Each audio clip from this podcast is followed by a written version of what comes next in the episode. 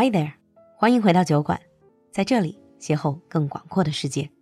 酒馆的进阶口语课第十六期已经正式结业了。我们这周五，也就是六月二十四号晚上八点，会在 CC Talk 举行第十六期毕业活动和结业展示，还有有奖互动，免费对所有人开放。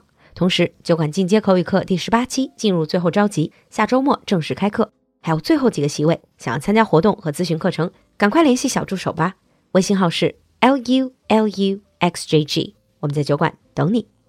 Hi everyone, and welcome back to Lulu's TV Picks. now this one is going to be very different because I'm not so much as recommending a particular show to you, but more using this as an opportunity to talk about something I've always been interested in. 今天荐剧的目的其实并不是要给大家推荐什么神剧，主要是璐璐想夹带私货，用这个机会聊聊我一直感兴趣的一个话题 now, this might come as a surprise to you. Ever since I was a little kid, I've always been interested in dinosaurs, and I find the Jurassic franchise absolutely fascinating. 我从很小的时候就开始很喜欢恐龙，整个侏罗纪系列也是看了无数遍。If you ask me why, I think it's because I've always been fascinated by gigantic ancient beasts, monsters, and dinosaurs just fit that idea and that description perfectly. So the whole Jurassic franchise, 整个的侏罗纪系列, it started off as a book, and then the first movie by Steven Spielberg came out in 1993. From then on, they had the Jurassic Park trilogy and then the Jurassic World trilogy. But since this is TV picks, we're not going to talk about those movies. Instead, we're going to talk about a very new animated series now going on to season 5 under the Jurassic franchise called Camp Cretaceous。不过，既然是建剧的板块，咱们不聊电影，聊聊《侏罗纪》系列里的一个动画连续剧《Camp Cretaceous》白垩纪营地。This is really new. The first season was released in September 2020 and it was jointly produced by DreamWorks and Netflix.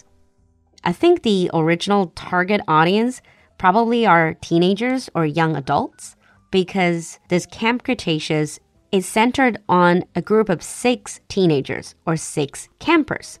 They went to Jurassic Park to join this summer camp called Camp Cretaceous. There are three boys and three girls. Let me introduce them. Let's start with the boys. So you have Darius, who is a dinosaur fanatic, a dinosaur nerd, he calls himself. He knows everything about dinosaurs.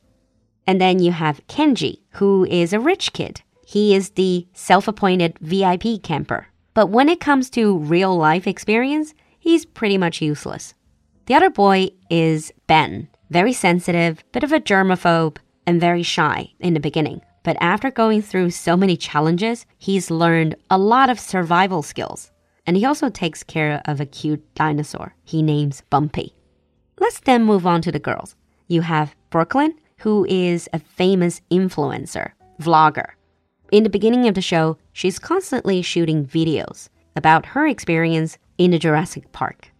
And then you have Yasmina, or Yas, who is a teen athlete. Extremely fit, she's been training for years, and she always shines when there's a need for speed and agility. The last one is Sammy. Sammy is full of energy, is one of those people that has such a bubbly personality that she's always able to cheer everyone up. So these are the characters. Pretty stereotypical, right? The storyline is very simple. These six teenagers, the original plan was they would go to this camp at the Jurassic Park and they would enjoy a fascinating camp experience, seeing all the dinosaurs, doing all the activities. But then you know, as with any of the Jurassic movies, things go horribly wrong. And these teenagers were left on the island, having to survive and defending themselves and trying to eventually get off the island. So that's pretty much the background of the story. And of course, the biggest storyline is about dinosaurs. So let's take a look at dinosaurs. The word dinosaur was coined by Sir Richard Owen in 1841 to describe the fossils of these reptiles. So he came up with the word dinosaur, combining the Greek words deinos, which means terrible, and sauros, which means lizard. Terrible lizards. 恐怖的蜥蜴. And there you have dinosaur. The study of dinosaurs belongs to the field of paleontology. If you watch Friends, you know that that's Ross's field. The dinosaurs lived in the Mesozoic era. Mesozoic era 中生代被称为 the age of dinosaurs because dinosaurs were the dominant species of the age. That was about 252 to 66 million years ago. Mesozoic era included three consecutive geological time periods. 中生代又分为三个纪：Triassic period 三叠纪，Jurassic period 侏罗纪，and Cretaceous period 白垩纪。Whenever we watch any movies within the Jurassic franchise, what most of us are interested in are dinosaurs themselves. What types of dinosaurs are we seeing? There are many ways to categorize dinosaurs the basic ones by what they eat. Like other species, we can categorize dinosaurs as carnivore, the meat eaters, 肉食, herbivore, the plant eaters, 植食, and omnivore, the everything eater, 杂食. Dinosaurs who eat other animals can be called predators, 掠食者. And if no one can eat them or hunt them in the food chain, then they are apex predator, 顶级掠食者. And the animals they hunt are called prey. But then, obviously, there are more complex ways to categorize dinosaurs. So, the two major categories that most dinosaurs seem to fall into are saurischians, meaning lizard hipped, and ornithischian, or bird hipped. 按照更专业的分类，恐龙主要的两大类分别是 saurischian 蜥臀目也叫龙盘目，and ornithischian 鸟臀目或者叫鸟盘目。Let's start with saurischians. Under saurischians, there are two major subcategories. The first category is called theropods, beast-footed. 在龙盘目或者蜥臀目下面有两个主要的亚目，第一个是 theropods，兽脚亚目。They tend to be meat eaters. They have powerful legs and short arms. Any particular dinosaur comes to mind? Ah, yes. The Tyrannosaurus. 暴龙. Let's face it, it simply wouldn't be a good dinosaur movie if it doesn't have Tyrannosaurus in it. But it's not just the Tyrannosaurus. Pretty much all these big, scary creatures that appear in the Jurassic franchise, and also more specifically in this TV series, belong to the theropods category. For example, you have Carnotaurus, 食肉牛龙, Allosaurus, 异特龙, Baryonyx, 重爪龙, and of course my childhood nightmare, the raptors. 灵道龙也被叫做迅猛龙. They are all theropods. This category also includes some of the smaller dinosaurs. I'm sure you still remember these little guys who like shining objects, who always hunt in packs. If you see one of them, that's fine, but if you encounter a group of them, you are in big trouble. Again, you pretty much see them in all of the Jurassic movies and TV shows. They're called Compsognathus, 美颌龙, nicknamed Compy.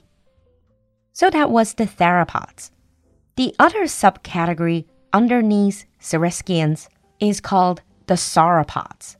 刚才说了兽脚亚目，龙盘目下面的另外一种亚目叫做蜥脚亚目 （sauropods） or the lizard footed. They are the herbivores, the plant eaters. They have long necks, long tails, walked on all four feet. For example, dinosaurs like Brachiosaurus, 腕龙, Brontosaurus, Leilong, They're gigantic creatures, but thank God they're plant eaters. So we just talked about theropods and sauropods, two subcategories of the saurischians. 刚才说到了蜥臀目或者龙盘目下面的两个亚目。The other big category of dinosaurs is called ornithischian or bird-hipped, Dinosaurs in this category, they were also vegetarians, and they usually have a very distinctive feature like armor, horn, or plates Underneath this category, you have Ankylosaurus, 甲龙，就是那种长得跟装甲车一样的。Actually, in Camp Cretaceous, remember one of the kids, Ben? he takes care of a dinosaur, and that is an ankylosaurus named Bumpy. Really cute. And comes real handy when you need protection. The other major type of dinosaur of this category is Stegosaurus. 鸟臀目下除了甲龙，还有 Stegosaurus 剑龙。They don't really play a major part most of the times, but you see them again in pretty much all the dinosaur movies. They're the ones with these plates or spikes all the way along their back. Although they look tough, but they're actually one of the dumber dinosaurs. They've got brain the size of a walnut. Also in this big category, you have Ceratops, 角龙. to me, they just look like ancient rhinos. Triceratops 就是三角龙。Again, they're a recurring character in a lot of the movies and TV series. Another type? Their name is a mouthful. They're called Pachycephalosaurus.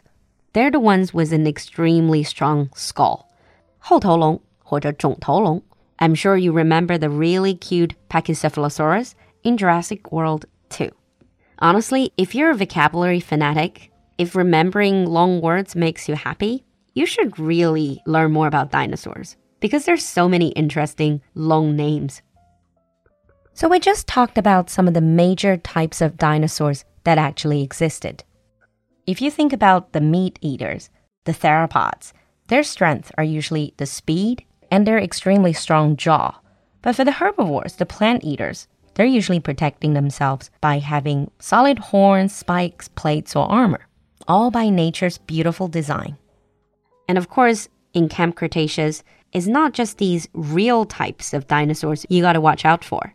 There's also the genetic hybrid made at Jurassic World by these crazy scientists, which is usually a combination of different animal genes. So that's the bit of Dinosaur 101. Now, why do I recommend this series? First of all, if you're a fan of the Jurassic franchise, then you will see many interesting references to the movies. 这里面有很多和侏罗纪系列电影的小链接. You might see a lot of familiar scenes or items. And also, if you're like me, you're a dinosaur fan, then you are in for a treat. 虽然算不上神剧，但这个绝对是恐龙粉的福利，because dinosaurs is what it's all about. It has got a nice storyline, especially for a teen story, which is usually a bit boring. And it has many gripping scenes. I have to admit, I can get really nervous watching their near escapes every time. 故事线呢 OK，有不少的惊险的场景，其实还蛮抓人的。but obviously, there are things to watch out for. Because this series is completely focused on dinosaurs, if you don't like dinosaurs, this is simply not the series for you. And it also includes a lot of specific dino related terms, 恐龙相关词汇秘籍, which might be a challenge. And also because it's a teen story, it has its limitations. For instance, no matter what they do, kids simply won't die or even get hurt and the adults are always either stupid or evil. If you plan to show this to younger kids, some of the scenes might be quite graphic, might be too terrifying for them. And that ends today's TV picks. I don't know about you, but I thoroughly enjoyed recording today's episode.